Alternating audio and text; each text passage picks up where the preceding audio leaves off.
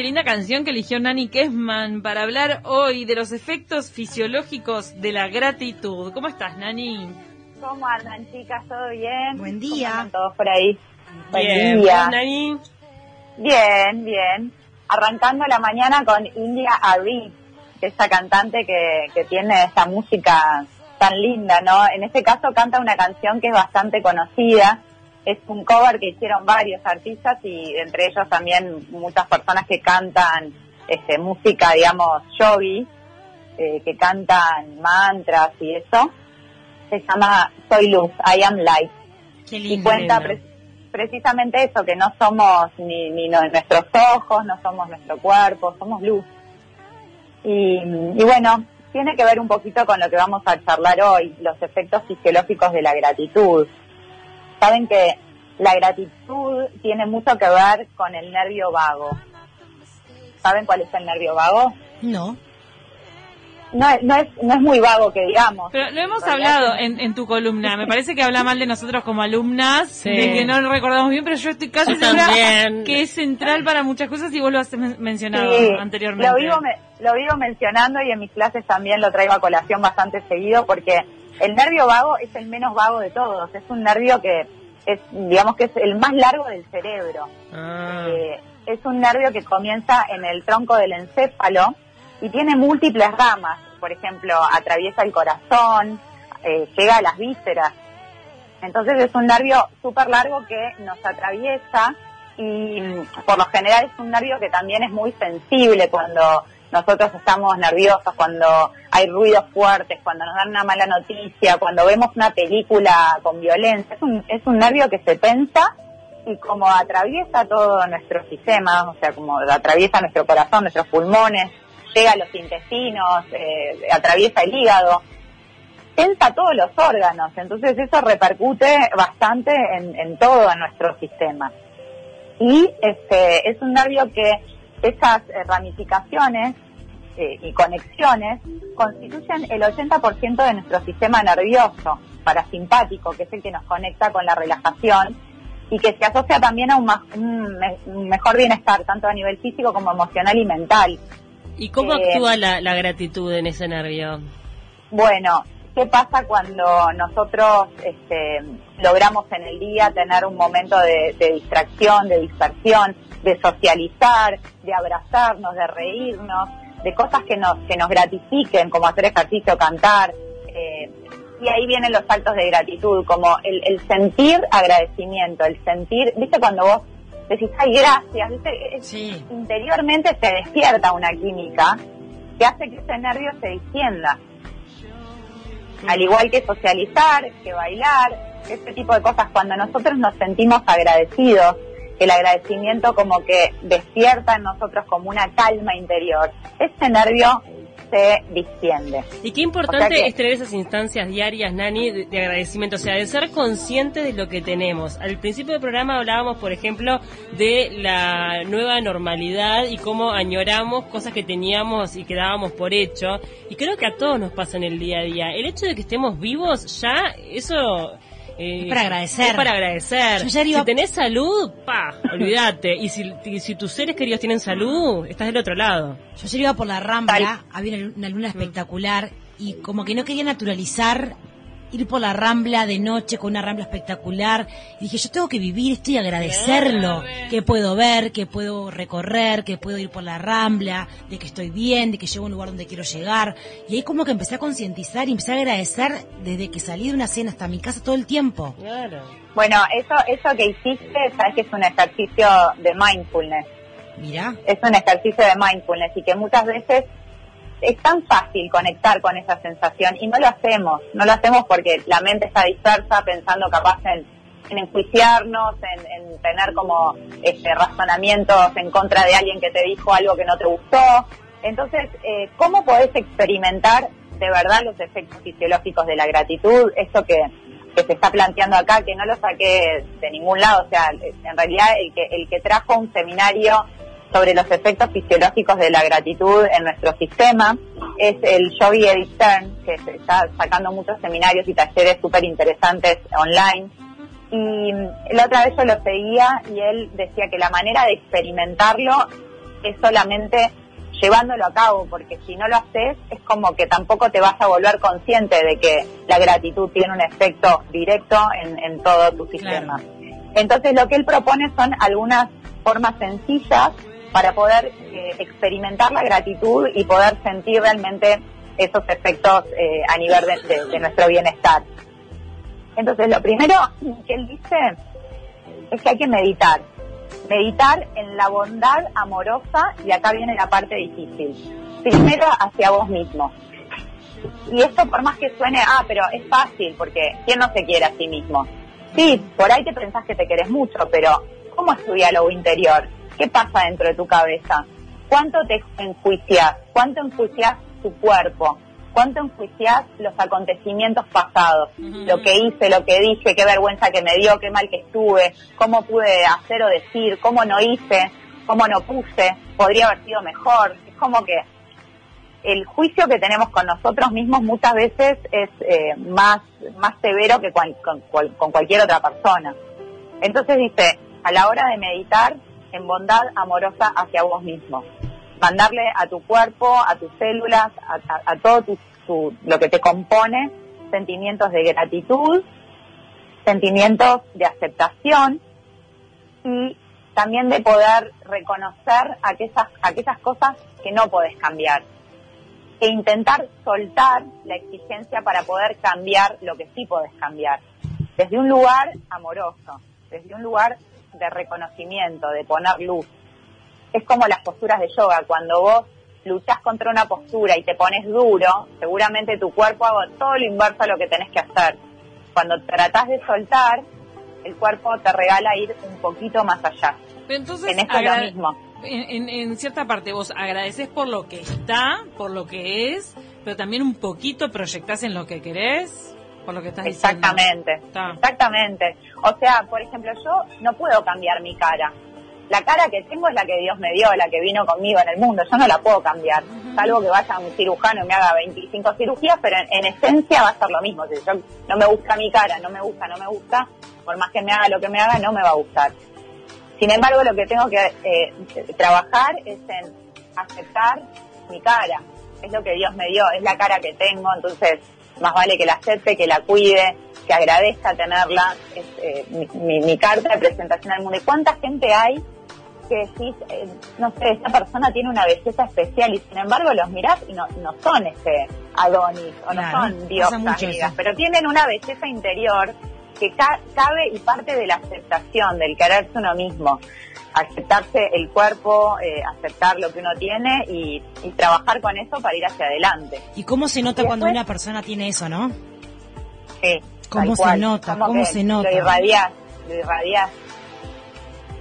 Eh, después él decía, bueno, obviamente meditar en el amor y, en la gratitud hacia tus seres queridos, eso quizás es lo más fácil porque sentir amor por los seres queridos es lo más fácil.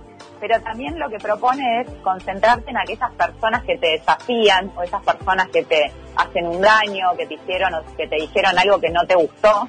Bueno, tratar de mandarle a esas personas también amor, aceptación, gratitud, porque algo de vos se está mostrando. Algo de vos merece mutar, cambiar, este, transformarse y, es a través de ese, poder que te da, ese, te da un poder, en realidad te da un poder, poder este, decirle gracias a alguien que, te hace mal o que te dice algo que no, que no te gustó, decir, bueno, ta, gracias porque esto me va a permitir evolucionar desde algún lugar.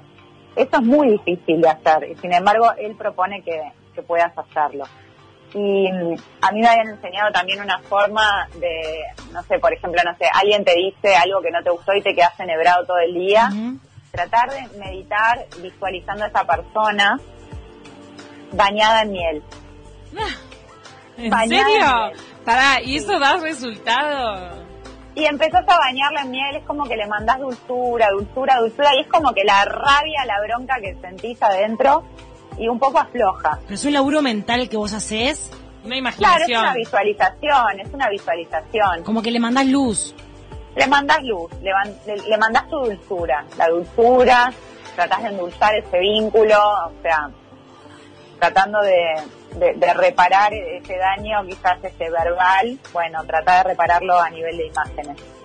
Y se afloja, por lo, por lo menos algo adentro tuyo afloja.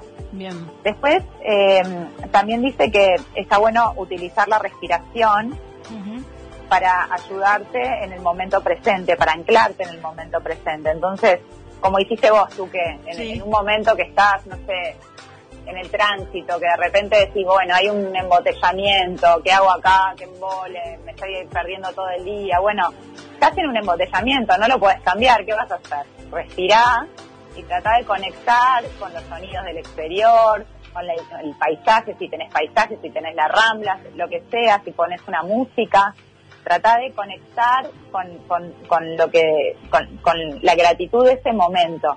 También pasa. Vivo cuando estás manejando y justo pasa una canción que te encanta, lo re disfrutas. Sí, disfrutas ese momento. Sí, obvio. Sí, que a veces no tenés, como que no tenés la capacidad de escucharla por completo, escuchar la letra, la melodía, bueno, es un buen momento para prestarle atención y hacer un poquito de mindfulness.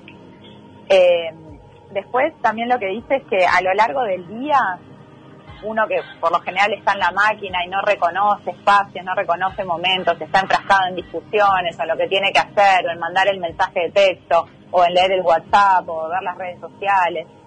Está, tomarte un momento y, y, ver que ese momento realmente cobre sentido. ¿Cómo cobra sentido? Apreciando ese momento, apreciando, observando, estudiando a la persona que tenés enfrente, observándola, escuchándola de verdad eh, nuestra conciencia o nuestros estados de atención es como que van cambiando a lo largo del día. A veces estamos como más concentrados y otras veces estamos más dispersos.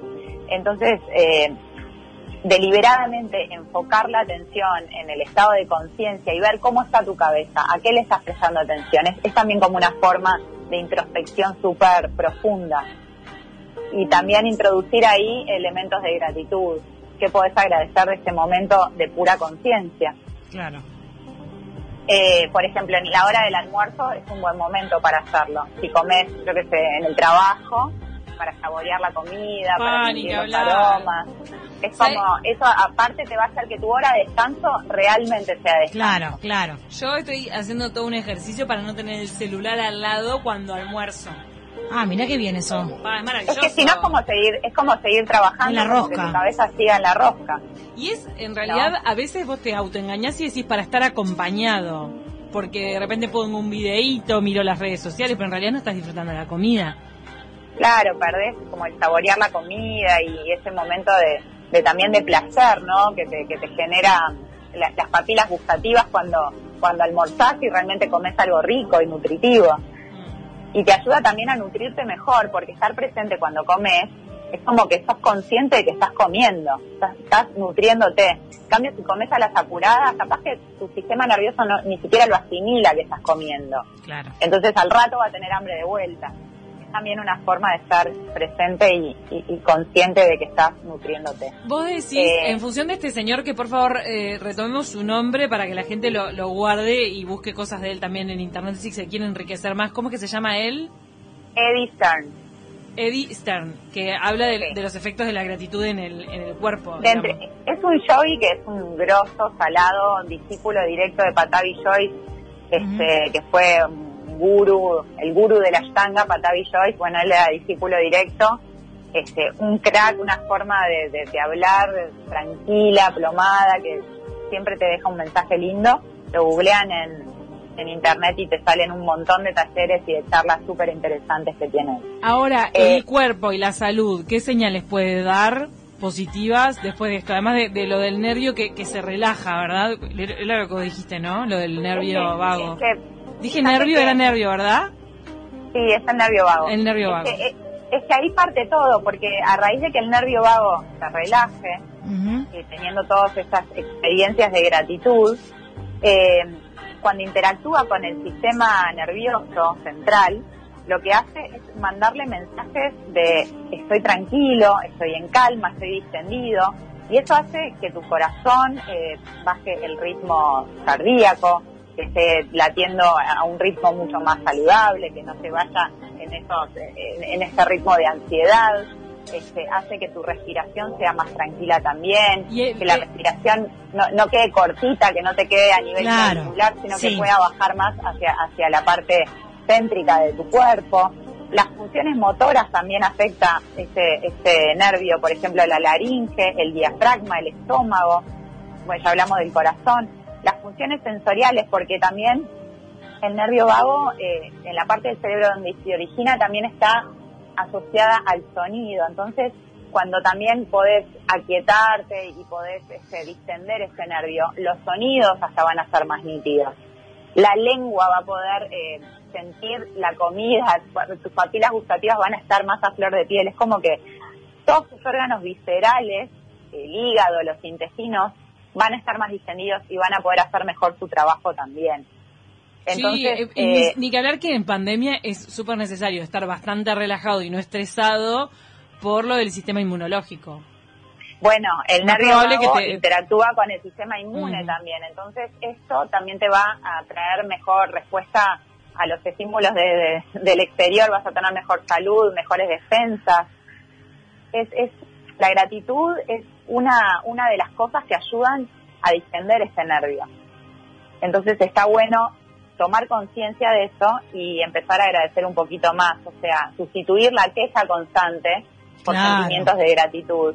Después él también habla de que compartir la gratitud con tus seres queridos eh, también no solamente les va a dar una sorpresa a ellos, sino que para vos va a ser también muy placentero. Por ejemplo, no sé, amigos que hace tiempo que no ves, familiares que hace tiempo que no llamás o que no visitas. Hoy en día él decía, es tan fácil, un mensajito de texto, una foto, una videollamada, y ya te cambia tu día, le cambias el día a otra persona también. Y también decía que eh, a la hora de escribir, tuitear, este, postear, las redes sociales, ¿no? Que a veces son espacios donde la gente descarga mucha negatividad, mucha queja, pero también son espacios donde podés expandir ese sentimiento de gratitud.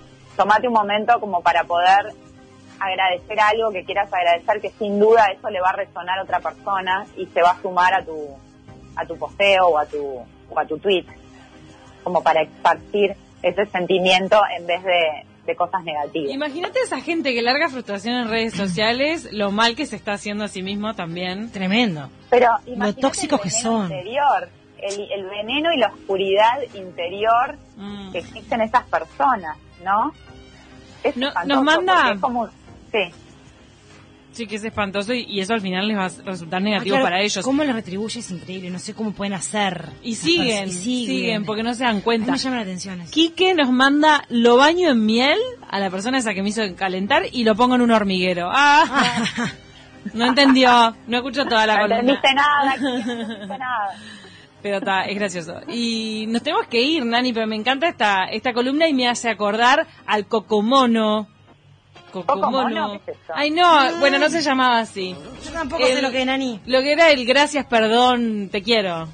Ah, Oponopono. Ay, Ay. nunca le en Cocono. Bueno, sí, todo, todo, parte de lo mismo. Orinoco. El Oponopono era de los hawaianos. De los hawaianos, pero bueno. Es que esas tres palabras te hacen vibrar bien, ¿viste? Y estaba el gracias. Este, lo siento, gracias, te quiero. Te amo. Te amo.